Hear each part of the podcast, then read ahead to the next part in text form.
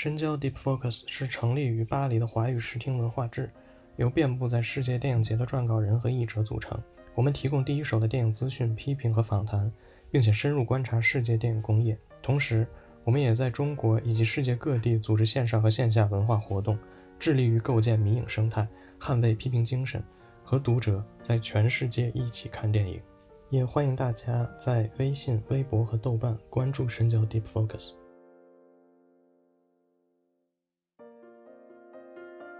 大家好，欢迎来到新一期的深交播客，我是主持人宋远成。呃，今天是岩井俊二导演的《情书》在大陆重映的日子。这部片和岩井导演想必大家都非常熟悉了。今天我们也是请到了两位嘉宾，竹峰和塔塔君，一起来聊聊这位导演和他之前的作品。先请两位给大家打个招呼吧。大家好，我是付竹峰，然后非常高兴能够参加这次深交的播客，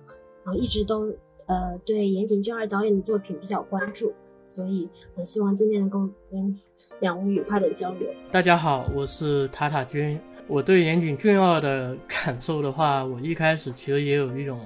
就是可能有一种刻板印象，就是他是一个小清新、纯爱。但是越看他的片，越发现他是挺不简单的。呃，所以想要跟大家分享一下关于我眼中的岩井俊二。呃，塔塔的看法倒是跟我非常像。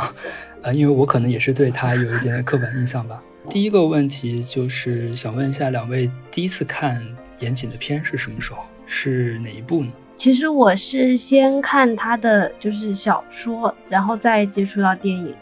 然后，嗯，小说最开始是看是我呃中学时期吧，就是看《情书》，还有嗯关于利益周的一切。然后当时嗯看呃关于利益周的一切，它其实我的整个接受方式它是。虽然是文本的，但是因为我买的那本书它有一个电影手册，所以其实我也是同时感受到了岩井俊二他的影像的一个很强烈的风格。嗯，关于利益周的一切，它是里面有一个设定，就是有一个歌手叫做利益周，然后也是有一个音乐人真正的去扮演这个角色，然后去演唱。然后当时我是在那个时候的百度 MP3 能下载的区。里 下载到这个烈一周的歌，把它放在 M P 三里。所以我觉得我从一开始接触到岩井俊二的时候，他给我就是一个非常立体的，嗯，这样一个嗯观感。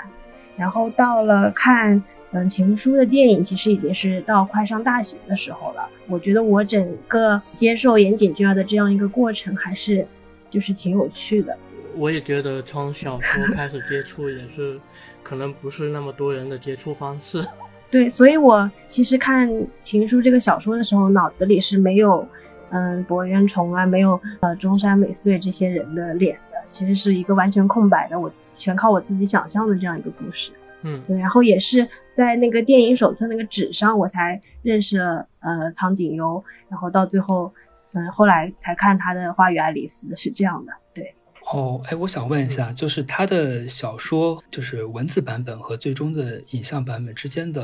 差别很大吗？他的小说整一个，我不知道你们有没有看过，他就是整一个的那个感觉，就是在 BBS 上面，在论坛上面每个人发帖的这样一个感觉。然后他其实前后，因为每个人在发帖的时候，他都是有一个代号的，他其实前后有一种那种呃叙述性轨迹的感觉，所以他有一点点的。到结尾才揭示出一些真相的感觉，它整个行文的感觉跟电影其实是非常不一样的。我的话，呃，应该是比较经典的一个入坑方式吧。很多人初步会会接触到的，可能就是那个 Top 二百五十的那些片单。然后严谨的话，也是这些片单的常客。我应该是从《花与爱丽丝》开始看起的。因为我在开始进行有意识的去去看电影之前，我看动漫比较多，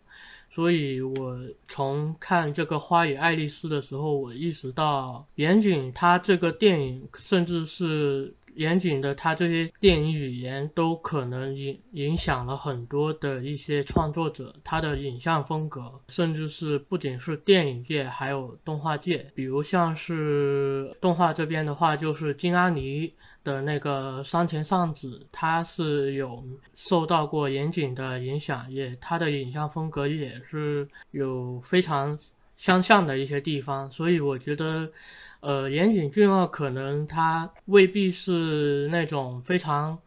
就是那种在零零零年代比较流行的那那种纯爱电影那么简单，他可能是更加深邃的，他的呃影像风格可能是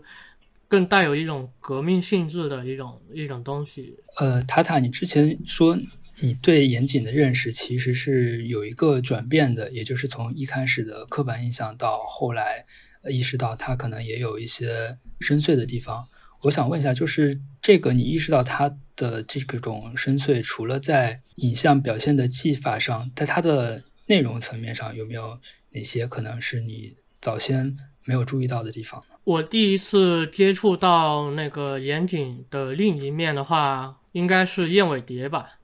呃，《燕尾蝶》的话，它和《情书》还有《花与爱丽丝》是完全。不一样的一种故事，它完全不是一个那种温暖的那种故事，它是带有一个幻想的近未来，然后这个未来是比较绝望、比较窒息的，然后它构建了一个看似存在但是又不存在的一个一个一个日本的一个大都市，但很明显能看得出来，这个城市的原型就是东京。看似像东京，是因为它本身就把东京的那些不堪入目的城市的光鲜城市的另一面给放了进来，然后去进行想象放大。又不像是东京的话，那肯定就是它对这个城市的一风景的一些改造，比如加入外国的一些难民以及一些异文化的一些进去。这一步可以说和它。的那些比较纯或者比较白的那一些作品当中，他就像是他的另一个反反面，他是有一个非常疯狂的一面的。就包括那个《梦旅人》的主角，可能就是精神病人嘛。不如说他在电视拍片的时候，也并不像他大多人对他的印象一样，他的一些电视片可能都是有一些比较疯狂的一些东西在。就像是他的那个《夏之物语》，他描写了一个不知道是被监禁还是自己自己躲在一个一个房间里面的一个女性，她有明显的一个被虐待的一个痕迹，然后她读到的新闻都是一些什么哪里杀了人了，哪里发生一些不好的社社会事件，会有明显的一些。呃，现实的一些不安的元素透进来，可以说它是一面两体吧，就是它的岩井俊二，我不知道他在日日本国内到底是一个怎么样的评价。因为其实是这样的，我的感觉是，岩井俊二被我们这一代人、这一代中国观众知道的时候，我们中国的整一个时代的，就是呃文艺潮流的这样一个背景，刚好跟他的作品当中的很多气质非常契合。所以就感觉非常像，嗯，二十，嗯，二十一世纪，就二零零几年那那一段时间，就感觉好像是他领着我们走了一段那种感觉，所以，所以会会有的时候会给我有一种，包括他这几年也有把他工作当中的一些东西放到呃中国来，然后也有拍摄中专门为中国版讲述的故事，会给我一种对于。日本观众的这种那个墙内开花墙外香的这种感觉，但是它具体在日本，它的整个嗯票房影响力或者是它的作品的评价，我不是非常了解。对我，我其实有一个角度可以觉得分享一下，就是一个是《情书》，我记得好像已经是岩井俊二呃在日本票房最高的吧，我记得好像是对。然后这这是一方面，另一方面的话，我记得他有他有一个有一个小说叫做《听说同导要退步，他但是他有涉及到岩井俊二这样一个人物，就是他在他他电影版里面，他电影版是吉田大巴对导演，他电影版是那些学生去拍的那个电影是一个僵尸片。我听说小说他其实那些学生小说版的学生是拍的是岩井俊二风格的那些片，他把岩岩井俊二视为一个。一个有点像是教主一样东西，我觉得是跟他那个莉莉丝那这部，我觉得他也站在了一个亚文化的一个角度，有一个影响力。呃，这我觉得这这部作品是可以看得出来，他在这个青年青青年文化、青年亚文化当中，在日本国内是有一定的影响力的。综合这一点来看的话，他在九五年开始在从电视导演转型成电影导演，呃，然后本身在电视导演期间就是一个风格怪异、一个风格突出的一个一个影像作者，然后在电影领域获得欢迎的一个年轻人，然后同时他又在像是《莉莉丝》这样一些作品当中又成为了一种亚文化的一个潮流，嗯，所以我觉得。结合来看的话，大概可以看得出岩井俊二在日本是处于一个怎么样的一个情况吧。哦，我觉得这个点还找找的挺，呃，挺好的，就是因为其实同导他那个里面就是电影版应该是神木龙之介他们几个演的那个电影社团嘛，其实感觉就是一群很很屌丝的电影宅嘛。如果他们是改编岩井俊二的话，我觉得确实是，呃。岩井可能在日本不是一个非常主流的一个文化，应该是比较偏小众电影宅他们喜欢的东西啊，他们肯定不会选那种大陆就是大众都喜欢的东西。结果在国内是一个非常有点像相反相反的一个印象，是吧？对，呃，在国内它反而是代表一种日系的一个主流，所以我觉得这种差异也挺有趣的。对，好像包括他，就是情书，甚至是在韩国也是主，就是跟在中国是差不多的那种地位吧，就是也是相当于是一个代表日本当代美学的一个影视作品，然后甚至也是带动了呃小樽这个城市的旅游业。对，小樽这个城市的旅游业也特别多。中国人或者韩国人，好像还真的是因为这个片子的原因。对，我觉得这个话题也是挺有意思的，就是墙内开花墙外香这样的一个情况。其实岩井俊二，我我感觉他是明白他在这个就是中国这个一个情况是怎么来的。我记得他一个采访一个非常。印象深刻，就是非常感谢 中国的盗版，让他的作品在国内得以传播，然后他也 获得日后在国内一些发展机会。我觉得这个作为日本导演来说，好像是唯一一个见到的日本导演对中国的盗版这么一个正面的一个评价，所以挺新奇的。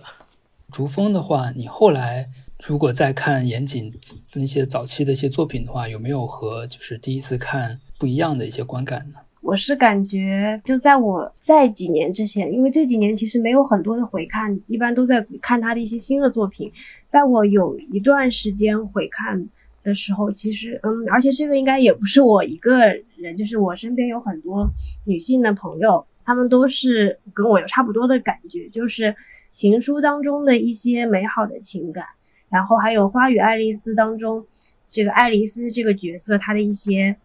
一些精神气质或者精神内核，是我们在很多次重温的时候都能感受到，都能在其中感受到力量的一种东西。就是可能有的时候你在现实生活当中不相信一些东西，回到那个地方再去重温，好像又会觉得找回一点以前的感觉。然后你可能觉得，嗯，就比较失意的时候。然后再看那个爱丽丝跳的那段舞蹈，就好像会被洗涤一样，会有一个这样的感觉。嗯，然后至于他的就是严谨，就是他的风格上，因为其实我最开始对他的认知也不仅仅是纯爱，因为当时还看了一本只有文本还没有就没有影视化、影像化的一部作品，叫做《华莱士人鱼》，不知道你们 有没有印象？因为它没有影视化，所以就好像有点被时代遗忘了的感觉。但是他那部作品其实是一个，嗯，整体的故事是就是讲一个就是有人鱼，然后有一些给我的感觉是很猎奇的那种元素在里面的。所以我一开始接触的岩井，它也是一个多元的。然后我这次在回溯他的整一个创作过程当中，我我有一种感觉，就好像是因为他的呃很明显他的一些纯爱作品取得了异常的成功，所以他总是在拍一段这样的作品的时候，可能会跳出这个对他来说可能有点舒适区的感觉，去拍一点其他的片子，比如他拍的那个二零一一年拍那个吸血鬼。其实有点冷门，也有一点奇怪的 一部片子。然后这次，嗯，就是包括那个瑞普·凡·温克尔这部，其实也是不是那么典型的纯爱。但是我在我期待他往这个方向继续发展的时候，他好像又突然回到他自己的那个成功的舒适区里，接连拍了就是《你好，之华》这两部。所以我的感觉是，他的整一个风格好像有一点他自己也在波动，也在游走。这样的一个感觉。呃，其实我这两天在查阅就是严谨相关的资料的时候，给我一个比较震惊的地方，就是虽然他也拍过那个就是石川昆物语嘛，我其实也没有想到，其实对他影响最大的导演居然是这样的一位导演，也就是石川昆。因为其实，在我们之前的了解中，可能石川昆更偏向是一个匠人型的导演，他比较有名的作品包括。那个东京奥林匹克，还有戏雪，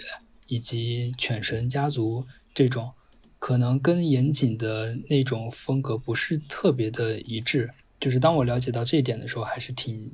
挺惊讶的。我我觉得他们两者之间可能有一点关联，可能就是在描写女性这一方面上。我记得是他严谨好像是有说过，那个四川昆他描写女性这方面是有影响。然后就是四川昆他其实有一个比较开创性的一个电影的一个演出的一个手法，就是他的一个字幕的一个演出。看过他的《犬神家族》，应该也知道他那个。字幕排版比较鲜明吧。四川昆其实是不仅影响了那个岩井，还影响了岩井的另一位朋友是安野秀明。呃，安野秀明的字幕演出艺术也是来自四川昆。岩井俊二他也在电影里面，虽然用的不是一种字体，但是，但是他是有受到一种这种字幕的一个影响。就比如像是关于莉莉周的一切。又比如像是那个《花与爱丽丝》的那些小标题这种，他觉得这些出现在画面上的一些文字，一些它形成了一个记号、一个符号的一个东西，它既形成了一种语言上的一个美妙的一个节奏感，是一些额外的一些信息，以及可以去去锚定电影它过于分散的一些信息，就比如像是你去描写某个人物的心境。你可能，呃，字幕的演出既可以在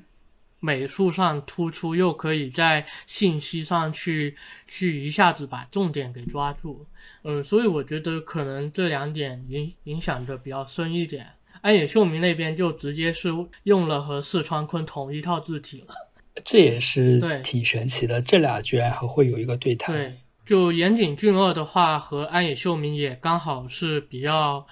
巧，他们是同年代的人，然后也同样在刚好在九五年的时候。在主流社会层面，就是崭露头角。一个是因为那个《新世纪福音战士》，一个是因为《情书》，他们被当时是被视为影日本的一种比较新新晋的影像作作者。当时是有一个企划去让他们做了一次对谈，所以就比较这一点是比较有意思。这也开始了他们之间的那个创作者的渊源。呃，安野秀明拍了一部叫做《逝日》的一个实拍电影，那个男主角就是岩井俊二。岩井俊二的那个新作《最后一封信》又请回了那个安野秀明去。演一个配角，这一段互动可能是比较有意思的一段异化吧。刚才你提到一个时间节点，就是一九九五年嘛，就是因为我前两天重看了一下《情书》，在因为在《情书》这部电影刚开始的地方，因为因为他那个电影一开始是讲那个渡边博子那边的故事嘛，然后把那个相当于是镜头就转向了小樽那边，转向小樽的那个时候出现了一行字幕，就是这个地方就是离神户很远。然后当时我就惊了一下，因为这个电影是一九九五年的嘛，因为我们知道九五年其实神户是发生了非常严重的地震的，所以我当时就想，这个电影是不是和九五年的当时的那个情绪会不会也有一点关系？对，然后就包括塔塔刚才也说到的，那个岩井俊二的《燕尾蝶》，包括《梦旅人》这种可能和我们既往的刻板印象里截然不一样的岩井俊二。那个里面就也是出现了很多，就是各种语言、民族文化混合交融在一起的那个状态。我们虽然都认为岩井俊二是一个以呃小清新为主的一个导演，但实际上他也是有一定的社会关怀在里面的。包括是他的那个一六年的那部《新娘》，呃，我我也有看有人解读这部片，甚至不是说解读吧，甚至就是因为就是岩井俊二他自己说的，就是说这部片他可能反映的也是。呃，二零一一年三幺幺之后的，就是日本社会的一个情景吧。这个应该不是解读，这个岩井俊二也承认过，是如果没有三幺幺地震，就没有《新娘》这部片。我觉得有一个关键词可能要稍微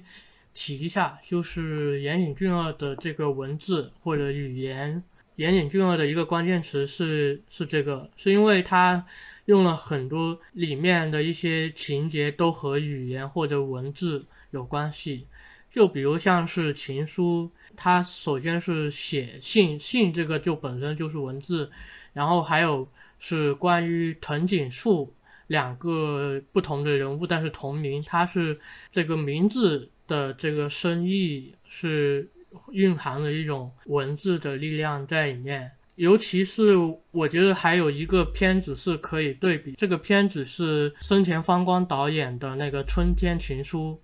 呃，是九六年的，呃，岩井俊二也是受受过生前方光影响，但是这两个摆摆在在一起看的话，会发现一个事情，就是九十年代中期日本是受到了个人电脑普及开来，它处于一个电子化。网络时代开始开始普及的一个时代，情书里面也有出现一些像是用电电脑去写信这种当时的那个时代下的一些印记，呃，以及关于就是关于那个时代一种文字的一种展现，它是有一定的想法在里面的。刚刚就是有说到那个新娘。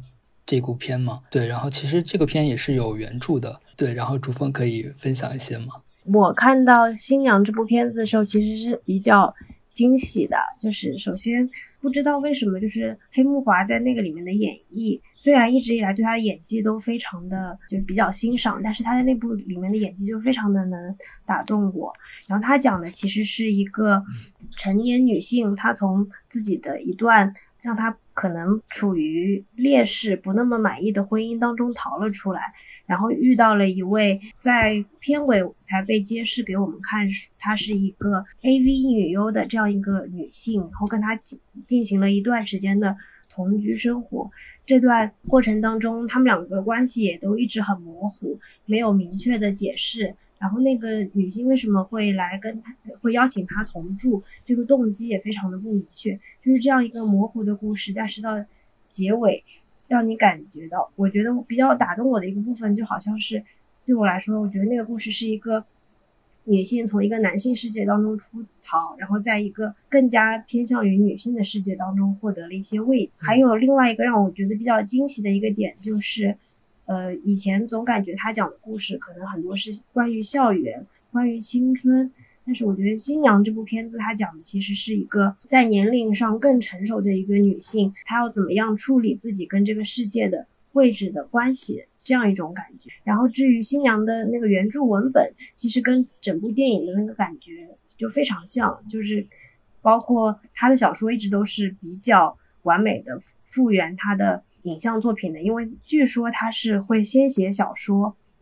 然后再把小说改编成剧本，所以在时序啊，在一些细细腻的处理上，其实。我觉得小说也都和电影的情绪交相辉映，在他近些年的作品里，让我觉得非常惊喜的一个。你在看，就是无论是新娘的电影也好，书也好，有没有感觉到就是言情想要强调的那种后三幺幺的那种氛围呢？我会有种。感觉就是就是黑木华饰演的这个主角，他相对于以往我在我看到他的角色里，有些人他可能勇敢，有一个想自己想要的东西，或者他的生活当中有一个他非常聚焦的一个矛盾冲突。但是在新娘这部片子里，会让我感受到主角的一种迷茫感。其实他在婚姻当中有被冤枉，但是他不知道该如何辩白。然后他走出婚姻以后，有一段时间几乎被骗。然后在一个旅馆里面打零工，做那种更换床单、打扫房间这样的工作，直到遇到我我说的那位女性，就是她其实都是一直是一个被别人牵着走的一个非常迷茫的状态。我在想，这种心态跟嗯三幺幺之后日本人有一种不知道自己的位置在哪里，不知道前方在哪里这样的心绪，似乎有一点点相近的地方。关于新娘的话，我个人的话是觉得她其实一开始感觉女主角好像是对这个社会是有所掌握，但是她越到后面才发现她其实是不知道处于一个怎么样的位置，她不断去。转移自己的那个居所，其实某种意义上是像是在一二零一零年代的一个日本社会去怎么求生存的一个感觉，可以说也确实是反映了这种时代的一个日本人的一个心境。嗯，其实刚才就是竹峰他有提到，就是岩井俊二在《新娘》里刻画的这个主角，其实一直都是一个非常被动的一个姿态吧。但是其实好像，呃，我们如果追溯严谨他既往的作品的话，会发现他其实一直都对这种比较被动的主人公，就好像情有独钟一样。包括甚至在情书里面也是这样嘛。藤井树他可能一直都是处在压抑着自己的情感的这样这样的一个地方。另一个藤井树，直到很后来之后才意识到男方对自己的那样的一种喜喜欢吧。这种对于被动的这样的一个角色的偏爱，其实也跟整个就是我们如果往前说一点，其实跟整个就是日本泡沫经济之后的那样的一个整体氛围，其实也是有一定的联系的。如果说到呃岩井和安野秀明这两个人的共同点的话，我觉得其实也是可以从这个地方找到一些的。岩井和安野秀明，他共同点确实都在他在描写一个人置于社会的位置的时候，他确实确实是被动的。呃，如果拿安野秀明来说的话，他的最经典的作品《新世纪福音战士》的话，他的人物都确确实实是处于一种被动的一个状态。他们一开始登场是，或者说是充满一种属性，就是一个印象。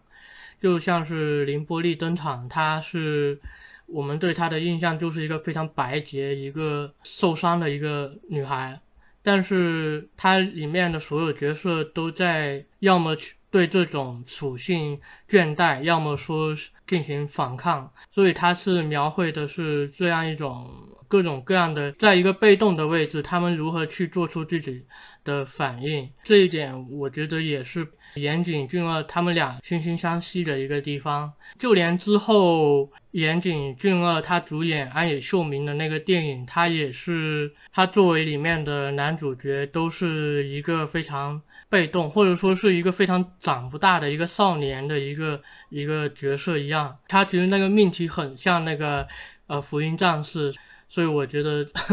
这 两者是非常像的。刚才竹峰也提到，就是其实岩井他就是虽然作为一个男性导演，但实际上他的片子里面一直都很喜欢以女性作为主角。《花与爱丽丝》这部片，他包括他的后来的那部动画版，对。然后关于这部，就是两位有什么可以分享一下的吗？塔塔君老师说到那个男性角色的时候，我的一个嗯，我也是对这点比较感同身受。就是我仔细想了一下，我对岩井他风格、他的还有他的作品内容比较接受的一个很大的原因在于，其实他作品当中的男性角色，就像啊你们刚才讲一样，他可能是比较含蓄的，比较压抑自己情绪的，比较沉默的，有一点那种低欲望的那种感觉的这样的人。对于我女以从一个女性观众视角的上来说，我会天然的觉得这样的男性他不是很有攻击性，你也更加会愿意去探寻他的心态，比较容易的跟这样的角色进行共情。就像其实呃，包括《花与爱丽丝》，它其实也是这样，它里面的那个男性角色是一个，你对他说啊，你失忆了，他就能 傻傻的愿意的。然后你向他用中文表白说啊，我爱你，说再见。他对这一切都是一个被动的一个接受状态，他不想去探寻，他顶多问你一句，但如果你不回答，他也对这一切并没有那种探寻的欲望和精神，就是感觉是这样的一种男性的一个形象。我觉得可以，也可以反过来说，呃，也不是反过来说，应该说，岩井俊二里面的女性角色经常去主导一些事情。虽然说和新娘那个不一样，但是岩井俊二在一些作品里面有一个意象是水族箱或者养殖场一一个意象，就是他们会把一些角色像是金鱼圈养在里面，可能这个养殖场可能是一个学校，可能是某个小镇。呃，这样的一个地方，它比如像是那个烟花，烟花的话，呃，女主角是想要去逃离这个小镇，然后她主动离家出走，呃，而这里这个男主角他是一个明显是在性成熟上是完全不如女主角的，他他的主动性也不如女主角，他一切都是。呃，比较懵的 一个状态，他是跟随女主角的一个行动去走的。他之后，呃，女主角说要私奔，他就说要要私奔；女主角又说要回家，他他又听随女主角说的。他其实很像是，他其实有这样一种男女的一个关系。然后在《花与爱丽丝》里面，除了呃男主角那个前辈，还有一个矮小的一个男性形象是。呃，爱丽丝的父亲，呃，是已经离了婚的，偶尔可能才和女儿见一次面。可以发现，爱丽丝和父亲见面的那一那一段戏里面，他一开始是非常疏离，就关系没那么亲切。呃，然后父亲。就各种去捧女儿，但是爱丽丝那一开始是并没有感受到父亲对她的爱，但是其实这种男性角色，我觉得也是有一种共性。然后养殖场这个意象的话，它 我觉得更多是用在女性上，但是女性这些女性角色，她们都想要去进行一些抗争，去逃离这个养殖场。呃，比如刚刚说的烟花，比如还有。梦旅人的那个 Chala 演的那个女主角，她一开始是被父母关进了疯人院里面。这个疯人院就是岩井俊二的这个一个养殖场，但是他是把自己去扮成了一个像是。呃，暗黑的天使一样的一个形象，去带离其他两位两男男性角色去逃离这个疯人院，去通过这个骑在这个围墙上面，去通过一个半空中的一个世界，去在另一个视角去观看现实世界所发生的一切。呃，所以我觉得这些都是岩井俊二一以贯之的一些个性。嗯，就是塔塔君说的这个养殖上的概念，我也有一点感同身受。就是我会觉得岩井俊二作品他的那个环境，嗯，对我来说特别像一个嗯一个舞台装置的那种感觉，就是人物在里面，然后他可能操纵人物，偶尔会让人物有一些嗯，然后整体都整一个感感给我感觉就是有一种非常清洁、非常洁净的一个装置的感觉，在。在情书里，特别是因为它那个环境白茫茫的一片，这种感觉就特别强烈。然后你刚才讲到的它一些水族箱的意象，那个因为新娘里他也有这样的一个意象，就是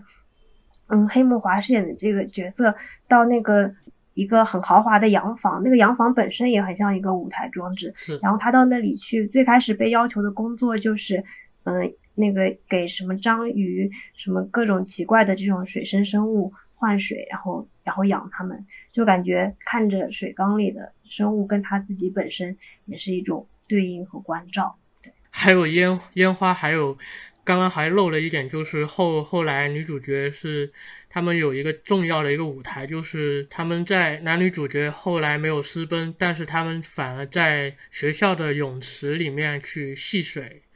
呃，这里其实也是有明显的一个意象。还有刚刚我一开始说的那个短片《夏之物语》，不仅是女主角所处的一个房间，还有它中间有一段是。把自己泡在一个一个水缸里面，就那一段也是有非常明显的一个水族箱或者养殖场的一个意象。嗯，对，刚才其实竹峰他提到严谨，他有些可能片段可能会有一些那种装置的感觉。其实，在他早期有一部片子叫做《爱的捆绑》，其实这种感觉就已经挺明显的。那个片子讲的就是女主角她因为刚被摘了牙套嘛。然后她相当于是有了一种对于捆缚的一种依赖，这样一个病态的一个状况。电影里就其实也严格说也不能说是一个电影，就是一个相当于电视短片吧。对，就片子里面就最后就出现了很多那种呃捆绑的那种场场面，然后给人一种就是让我特别想起之前在日本看过的那个艺术家叫盐田千春，他的那些艺术品。其实这种装置的概念，在他后来的作品里面也有也有体现吧。就比如说那个《花与爱丽丝》，也是我们刚刚聊过的这个片子里面，那个结尾就是呃，主角他在呃，相当于是跳着芭蕾舞吧。以及那个在《四月物语》里面有很多那种主角在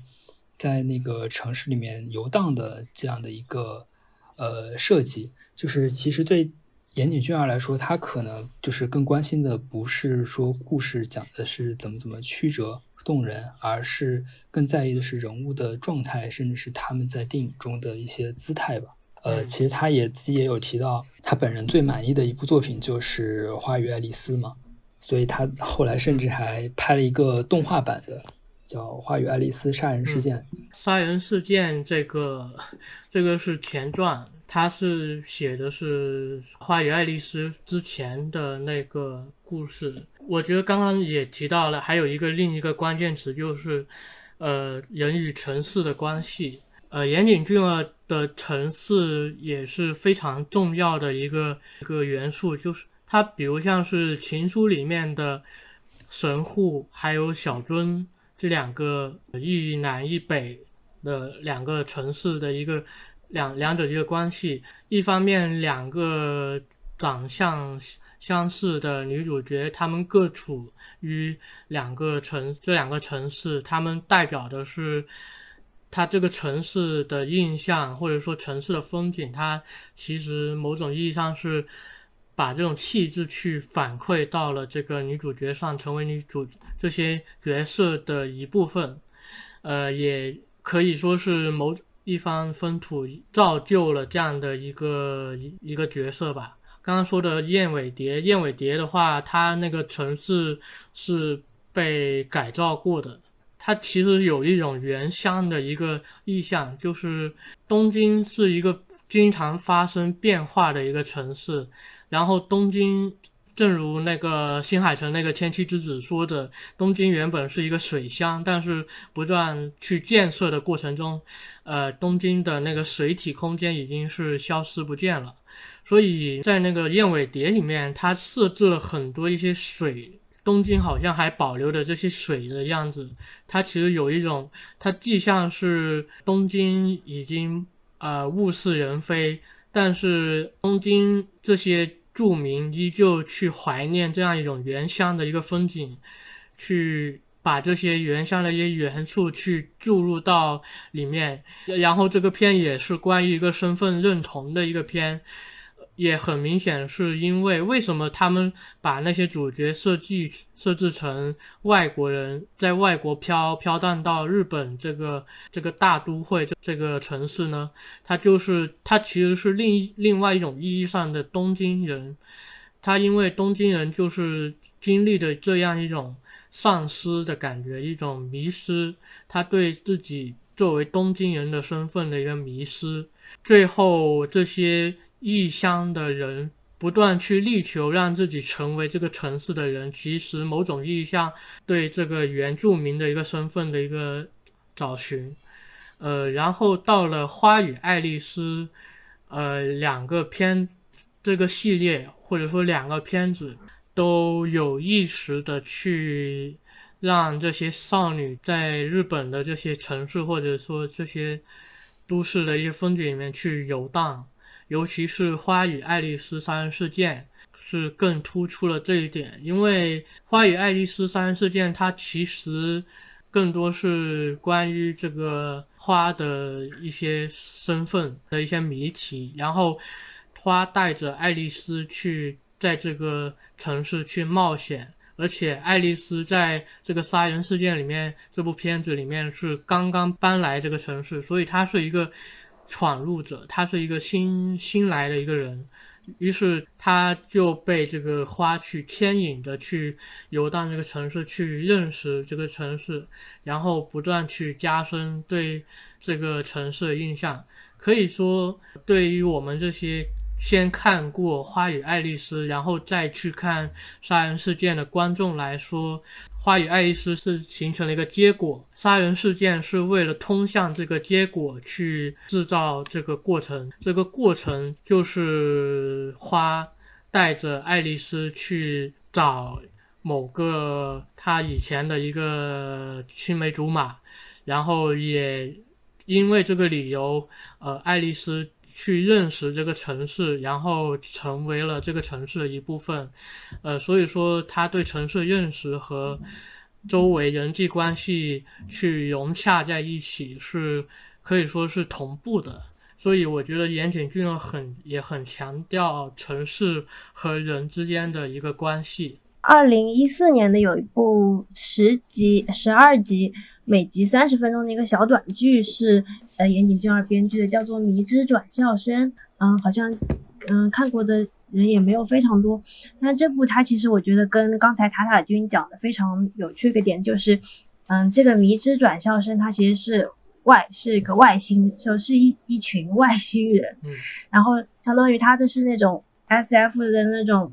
嗯，科幻的经典设定，就是外星人来到小镇，来到这个校园。我觉得跟刚才塔塔君讲的这个也挺有关系，就是一个新鲜的目光打量这个对于居住者来说已经变得非常寻常的这样一个环境，然后当中碰撞出来的很多东西。然后至于那个花与爱丽丝杀人事件，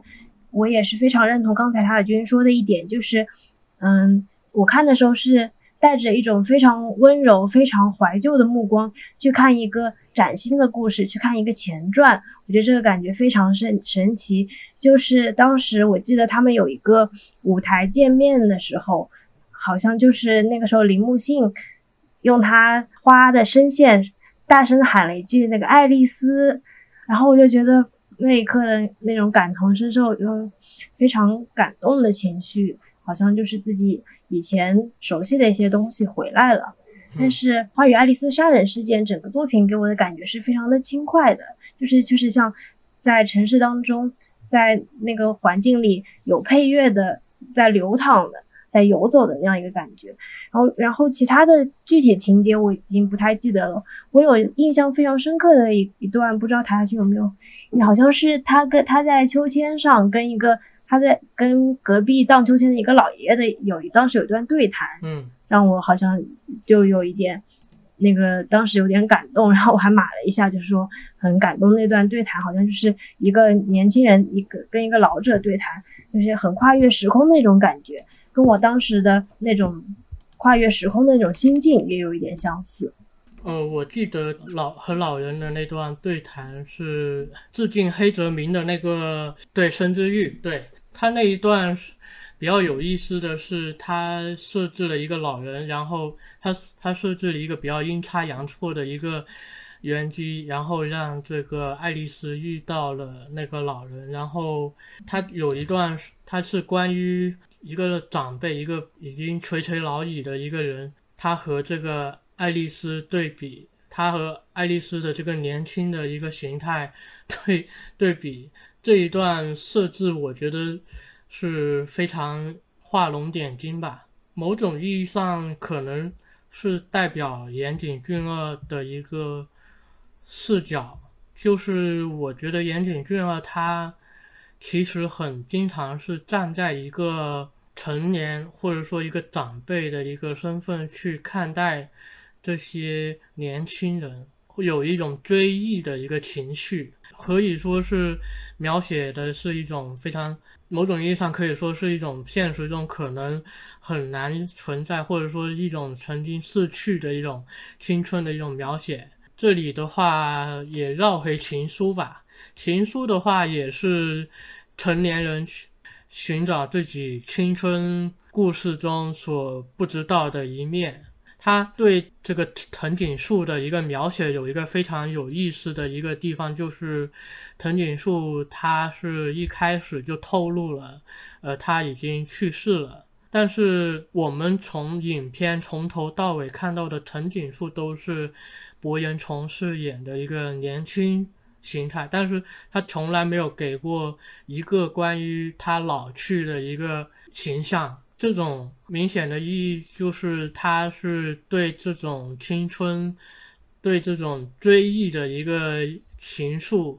是非常钟情的。他觉得最好、最完美的一切就应该定格在那个时候，呃，去然后去尽可能去描写这一些很快就会消散不见的一些青春。一方面，情书是关于去追忆这些已经消散的一些青春时光，但是《花与爱丽丝》是以一种正在进行的一种感觉去描，去正面去描绘这种就成年人已经没有过、没有或者甚至是没有过的一种青春的一个形态，也是岩井俊二非常钟情这个原因，所以他。在最后一封信，再一次去开启了这样一个追忆，这可能是也是你刚刚说的他的一个舒适区的原因之一吧。刚才塔塔君其实你讲到，就是那一个不出现的人，就是一个变成回忆的，只留在生者想象当中，所有人都在讨论他，但你不知道他是怎么样的一个这个成年的这个人。其实，在这个最后一封信，就是你好，之华里。也是，就是他的姐姐永远是初恋，就是被初恋时候的那个样子，永远是一个初恋女神那样一个状态。其实我这次重看《情书》，有一个让我觉得蛮这就惊喜，我以前不记得的一个点，就是嗯，成年藤井树在图书馆里，呃呃，听图书馆的老师讲了男藤井树已经死了这个消息以后，突然插了一段他就是年少时候的他。在父亲死后，穿着葬礼的衣服，在冰面上滑行，然后看到一枚死去的蜻蜓这样一个画面。然后我其实就觉得，刚才塔塔君老师讲的很多青春时候的追忆啊，什么那些也好，它就像那一枚死去的蜻蜓一样，就是一个那种琥珀的感觉，非常完美的封存，非常洁净的那样一个状态，就好像是严谨非常想在他的故事当中去不断的追忆。去不断记录和保留那样一个状态，那种感觉。梦里人的话，某种意义上是他这个悲观的一个方面一个表现，就是它可能是同一个主题，但是是一个非常悲观的一个方面的一个展现。我觉得梦里人他虽然是表面上上是描写的是一群精神病人。但是他们其实是非常概念化，之后或者说是用一些宗教的一些包装去让他们进行神圣化，就像是很明显的一段，就是他们来到那个天主教堂，那个牧师把他们称作是天使下凡，这一段是非常明显。我觉得岩井俊二他对这些精神病人的一个想法是他们。反而可能才是活得更自在的一群人，或者说他们可能是一群理想主义者。另一方面，他们要去遵循自己的理想去活着的话，他们不能去回到地面。这个地面也就是现实世界，因为现实世界对岩井俊二来说是一个非常窘迫，一个可以说是非常悲观的。你可以发现，《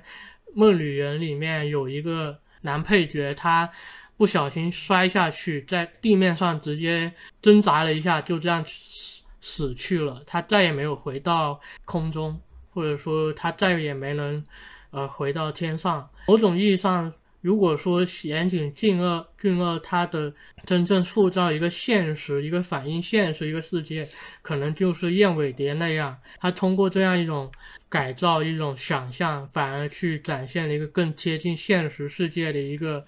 一种舞台。但是另一方面，像是梦里人，他他们都是在天上半空中的一个状态去看待某种意义上这种美好。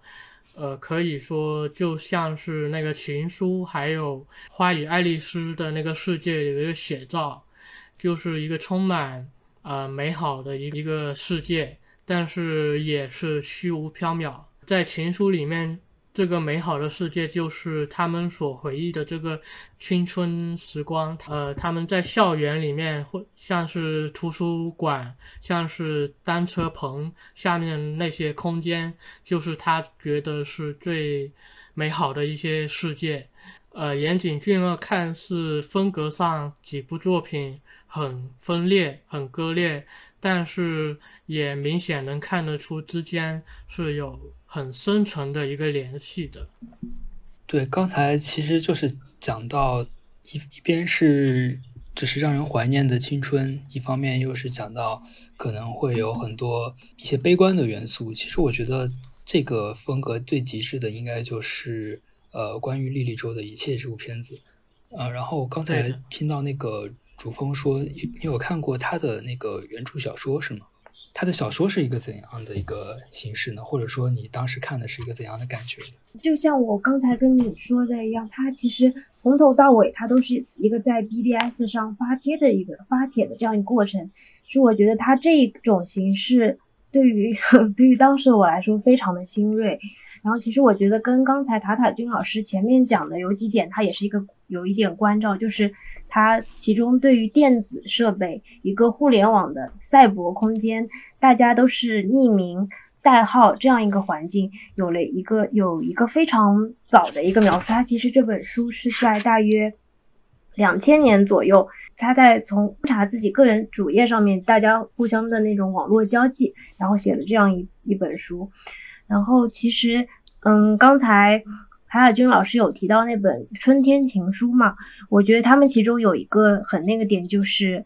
年轻人他们最开始获得自己彼此心灵距离的拉近的方式，并不是当面的，而是互相以代号交换一些嗯自己的私人情绪、一些思想，通过这样的方式反而拉近了彼此的一个就是心灵共通的这样一些东西。然后包括其实《花与爱丽丝》里面的爱丽丝，她其实也是一个她的绰号，她的就是朋在朋友当中的名字。当我们对比爱丽丝，她作为她自己有妻川彻子这样的身份的时候，我们又能感受到她作为那个身份时候，跟她作为爱丽丝彼此之间也是有展示出非非常不同的那种人格状态这样的感觉。包括藤井树，他其实也是在有点像玩弄名字这样一个咒语的这样一个感觉。在包括在写信的时候，他其实，呃，名字作为最开始的那个近起后面的这个最主角的这个对象，他也是一直都是十分看重这样的一个东西。所以我觉得关于莉莉周的一切，当时比较让我惊喜，就是这样一个点。在最开始的时候，赛博空间里每个人都是匿名的，其实你对他们的关系是要你通过阅读他们的帖子进行梳理，然后慢慢去猜测他们彼此在那个假面背后到底是一个什么样的人。他们在现实生活中是一个什么样的关系？其实这些东西都是慢慢的到最后才揭示的。他有点就是大家去参加那个莉莉周这个歌手的那个 live house 的演唱会，在最后聚集矛盾线头都聚集到那里，然后冲突发生，是这样一个状态。所以我感觉在当代年轻人在屏幕内外就是遮遮掩掩的很多东西，企图表达自己的情绪，但是又得要有一些盾牌挡住，确定自己是安全的时候才能表达。我觉得严谨就要在展示当代年轻人他内心的这种脆弱、这种畏惧、这种想要沟通、想要接触，但是却又害怕的心理，好像是《绿一周》这部小说它的形式给我的一个比较大的感受。我也很同意竹峰老师刚刚说的，就是关于这个名字的秘密，就一个虚拟的名字，还有真实的名字，确实刚刚说一提，我也我也觉得发才发现他这个绰号经常在《言影俊二》里面出现。我觉得无论是绰号还是真实的名字，都存在一种媒介性。它可能是一个绰号，可能是一个不是真名，但是有可能像是花与爱丽丝这样一样，他们是一个通过绰号一个假的一个名字去拉近一个关系，又像是莉莉丝的一切通过网名在网络上面去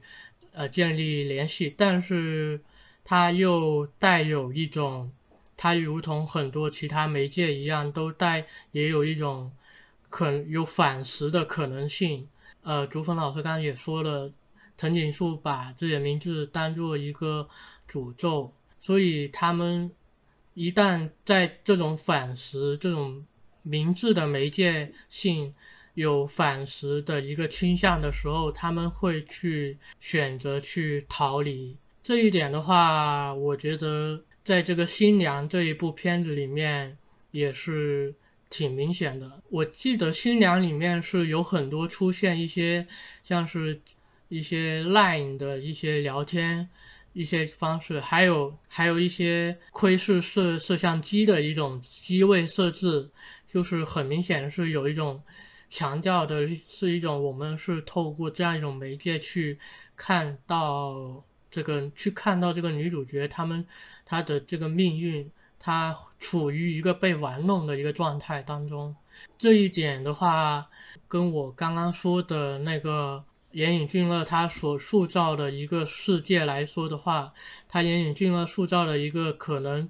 是一个非常美好的一个世界，但是他这个美好有可能是一种假象，像是新娘里面，他可能以为那女主角以为自己。是把握了一些一切信息，但是他不知道，其实是处于一种被控制的一个状态里面。所以我觉得岩井俊二在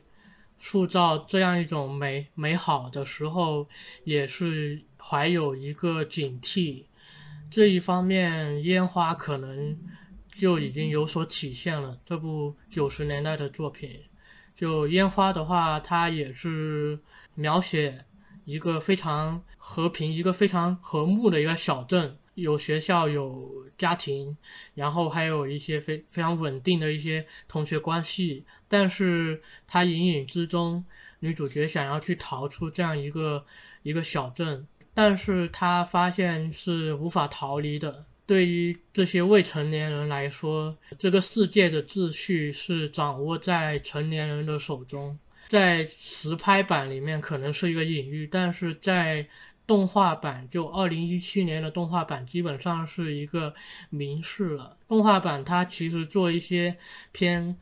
科幻的一些设定，比如像是有一个可以轮回的一个球，又或者他们因为这个猪去轮回了好几次，然后最后一次轮回的时候发现。他们无论怎么去逃出这个小镇，都会回到这里。而且这个小镇周围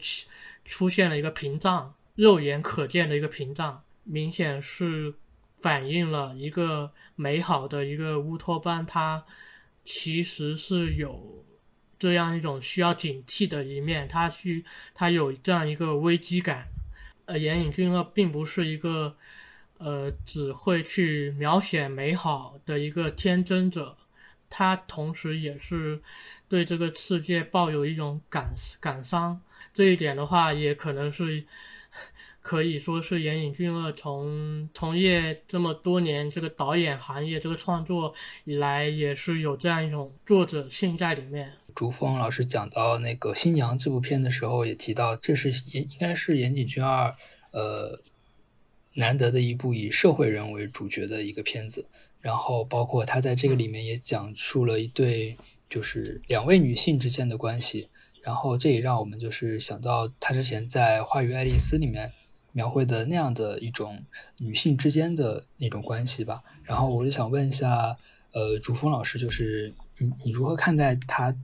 就是这些年对于女性关系，就是女性之间关系的这样的一个侧重点的转变。我在就是岩井俊二他的故事里看到的比较就是典型的女性的关系。第一点就是就是女性友谊，呵 呵就会觉得她彼此当中她的故事当中女性，她其实嗯比较是最后会呈现出一种互相帮助、互相成长这样的一个状态。就比如《花与爱丽丝》当时。作为就是其实对我来说比较启蒙的片子，它里面虽然曾经虽然是两位女生都喜欢同一个男生，然后而且在沙滩上两个人好像还有过一段肉搏，但是它最后结尾呈现出来的是一个两个人都愈合了，嗯，选择了把嗯就是两性问题把男性的话题搁置到一边，继续经营他们两个的友谊的这样一个状态。这对我来说，我会觉得它是一个嗯比较理想的，但是也是比较我个人比较想趋向的这样一个状态。另外还有一个我比较感兴趣的点就是，嗯，不知道嗯岩井俊二他有没有从其他地方就是嗯获得什么嗯就是启发？我我觉得他的作品当中经常能看到一个呃双生子两生花这样的一种概念，就包括。嗯，情书里两个嗯长相完全一样的女性，然后《花与爱丽丝》当中彼此对照的这样一对女性，《你好，之华》当中的一对姐妹，然后《新娘》当中最后两个截然不同但内心距离靠近，最后一方从另一方的生死当中获得救赎的这样的关系，都让我感觉非常像那种双生子的这种感觉。我不知道，嗯，另外两位老师，你们在看待这样的女性关系的时候，你们的感觉是怎么样的？呃，就是关于新娘这个片的话，呃，我也有看，就是就是解读嘛，就是说这个片子它虽然没有明确的讲两位女主角她们之间的关系，但是当时有一个大的时代背景，就是日本它在呃二零一五年的时候。呃，东京涩谷承认就是宣布承认同性伴侣关系。呃，像《新娘》里面这个片子，它也会就出现了那个同性婚礼嘛。然后，所以它它也许是和这样的一个外部的呃社会现状是也有一定的呼应的。你们会觉得《情书》里对于这两位女主角的设定，对你们来说大概是嗯，最开始看到的时候会有什么样的感觉？现在在想可能会觉得怎么样？就是博子和女女藤井树。之前有有一个说法，就是世界上肯定会有一个和你长得一模一样的人，这样一种。我我我初次看是是在想，是不是出出自这样一种的一个对应。但是像花与爱丽丝，还有像是新娘的话，并不是那样，更像是一种互补吧。就像是花与爱丽丝，他们的性格是有明显的差异。情书里面，呃，你有我没有的那段青春的一个记忆，这样一个互补的一个关系。他们，然后像是新娘，新娘的话，嗯，那两个女女女角色的话，他们俩的关系一开始本身，那个洋洋房的主人就是。就是那个 AV 女优，她本身是带有一定的一些一些一些想法，或者说一些一可能不剧透吧，就就他想要去让女主角陪他去做一件不可挽回的事情，但是通过两人的这个同生活同居，他们逐渐找到了一种互补的一个关系。在这种对应产生对应的一个女性关系当中，他们有一个不可闯入的一个空间，就是他可他无法让外人去涉足，他们去他们去通过这个之间不断去认识、去弥弥合，然后最终产生这样一个不可被入侵的一个空间之后，他们他产他展现了一种人际关系的一个呃不可能性，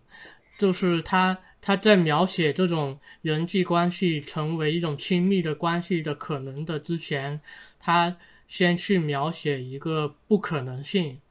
或者说，它可能是非常遥远的一个关系，但是它是可以通过这样一种磨合去进，去成为一种呃无可代替的关系。可能是以这种关系对一个外界或者这个世界的一个对抗，就是他们通过这样一种不可分割的一个关系，呃，即使在这样一个非常庞巨一个非常。繁杂的一个世界当中，他们依旧可以去找到一种互相的一个入世之道，一个去认识世界的一个方式。呃，这种双生花的关系，就是代代表的是一种岩井俊二眼眼中的女性，她如何去认识这个世界的一个一种方式。呃，其实就是刚如果说说到情书这个故事的话，我觉得其实可能我们不一定非要。用男性、女性这样的角度去想，因为其实，呃，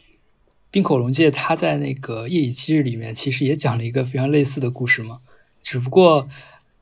就是因为在情书里面，实际上那个男藤井树一直是处于一个消失的状态，但是我们如果把它对应到那个《夜以继日》里面，就会发现其实丁口龙介在他的片子里面是把。那个南藤井树对应的那个角色，也就是唐田英里英里家他演的那个角色，对他实际上把是啊这样的一个角色当做主角来塑造了。对，如果是从这个角度想的话，其实这可能是和男性、女性是没有什么特别明显的关系啊，只不过是单纯的是和人的具体的情感是有关联的。说到那个《夜以继日》的话，其实它也是一部后三幺幺的片嘛。当时其实大家看这个片的时候，其实很多人都会觉得，可能呃，唐田的那个角色他很多举动让人难以理解，有的甚至是就是非常意气用事的那种，就是完全无法让人预料到。然后这个实际上在那个《新娘》这个片子里面也有类似的一些体现吧，就是可能。呃，女主角她做的很多决定，也许在观众看来并不是那么有逻辑的，仅仅是可能出于她单纯的一时兴起啊，或者意气用事这种。然后我觉得这种，呃，可以说是共性吧，可以多多少少的也能够暗含到一些，就是在后后三幺幺之后的那种人们对于呃某种突变，就或者说是某种日常崩塌的一种呃反应吧。听到你提冰口龙介，我感觉反而跟岩井俊二有一点反过来的是，我刚刚说岩井俊二他描写这种，呃，这种一对一对的一个人际关系，他是先从一个不可能去进行描写，一个一个可能遥不可及的一个距离，就像是情书，他们本来是两个城市的人，本来是不可相交的，但是他却因为这个男的藤井树他们产生了一个关系。它是从不可能到变成可能，但是我觉得冰口龙介他最最令人又爱又恨的一点就是他展现了一个可能，先展现可能。先看展现一种可能性，一种人际的可能性，一种看似很亲切，一种甚至是肉体接触的一种关系，就像是那个《欢乐时光》里面，他们有一段的那个那个活动，一个像是冥想的一个活动，他们有各种各样的一个肢体接触，他们四个女女主角，他们像是建立了非常深厚的一个关系，但是。到了影片中段，无论是夜以继日还是欢乐时光，他们这种关系都这种关系的可能性都会转变成一种不可能。他发现这种理解上的不可能，以及以及他每个人都是一个孤独的一个个体。反而，我觉得这一点可能跟岩井俊二是不一样的。岩井俊二是通过一种不可能去转变成可能，然后去去。一同和其他人去和他者去去和其他人去认识一个一个世界，或或者甚至是对抗世界。呃，所以我觉得 这一点可能要可能会唱反调和 和你说的。嗯，远程讲到那个夜以继日，其实我是觉得，嗯，当你突然看到一个跟自己长一模一样的人，然后你和那个人先后跟一个男性或者女性恋爱，我觉得当时包括夜以继日也好，还有情书也好，其实。比如渡边博子，他其实当中内心有一段，我记得他是跟藤井树男藤井树的母亲对话，他说，呃，如果是我长得很像那个人，我可能无法原谅这一切。我觉得他在那一刻其实是诞生了自己作为，嗯，一个赝品、一个替代品的一种恐惧心理。但是我觉得在夜以继日里，其实两位男性双方都不想。作为这个赝品，作为这个替代品的这个搏击更加的激烈一点。然后在情书的末尾，其实渡边博子他有一种，嗯，有一种他自我回归的感觉吧，就是他其实找到了真正的自己，也找到了未来合适的方向，然后可能能够，嗯，让往事过去，然后有一种跟生活和解的感觉。但其实。在夜以继日里，最后两个人站在阳台上那一番对话，让你感觉是他们之间虽然还是在一起并肩的站着，但是彼此有一些阴暗的东西更加深刻的纠缠在了一起，会有一种这样的感觉。呃，毕竟那个南藤井树已经死了，我觉得他如果活着的，死人不能说话。刚刚朱峰老师说的，就他们最后这些。岩井俊二的人物都很多都会存在中间，可能会存在一个分歧，就像是花与爱丽丝他们发现爱上了同一个男生，但是最后是以一种妥协或者说呃理互理解一种妥协的方式去理解，去互相再重新去呃理解，就我觉得重新回到了。这样一种关系当中，他们通过互相的一个照顾、一个关怀，他们会去呃，会去回到这样一种亲密的一个关系当中。所以，确确实实和冰口龙界是完全两种路径。呃，冰口龙界到最后的话，会发现每个人本来是亲密的、亲密的两个人会变得。呃，不再理解，然后这种伤痕是一一辈子无法弥合，是一辈子都都去，可能两个人会继续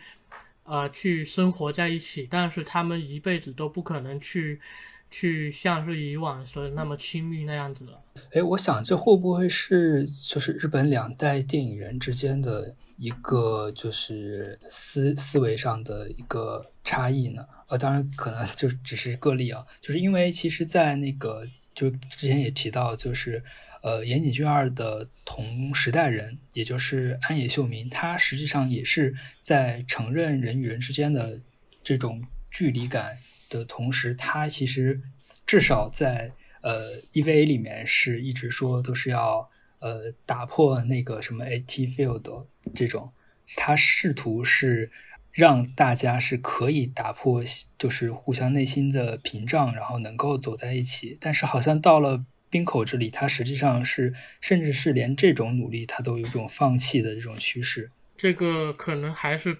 比较有点个例，就他会和时代有关系，和会和那个社会环境、一个社会背景有关系。但是我觉得并非是一个一个确切的一个联系。就像是安野秀明，他早期并不相信这种人与人之间的联系，这种这种理解。但是很明显，呃，虽然没有看那个《Eva》新剧场版，但从种种信息来看，他似乎已经是和这个世界和解了。就我觉得，可能也是有一种心境的变化。而且，尤其像是岩井俊二和。和安野秀明就是培养他们长大的一个一些一些土壤都是很像的，他们都同受到这个动漫画特色，还有呃，还有像是刚刚说的四川昆，他们其实很相像，尤其是他们都有受到那个高达的那个影响。高达他，尤其是以以那个《复解悠游记》为主的那些高达，都在都经常在强调一个事，就是即使人与人之间有一种叫做可以心灵相通的一个能力。即使他们这些所谓的新人类可以可以通过心灵去沟通，但是却越沟通越发现这种不可理解性是是一种非常悲剧的。越去沟通，才越发现这种真实的一种内心真真话，反而是去疏远了这种人际关系。他所以他是有对岩井俊二和安野秀明，他。本身受到这个高达影响的话，他也很明显是受到了这样一种思想上的一个影响，并不是个例，就不只是高达，也不只是安野秀明，还有像是冰口龙介，我觉得本身就是在日本经历一个非常经济腾腾飞的一个。时代经历了这个时代之后，他精神状态在走下坡路，我觉得这是有一种共性，但也，我我觉得不应该去否认这这些创作者的一些个性，甚至是他本身在创作的生涯中的一些转变，嗯，我是这么觉得的。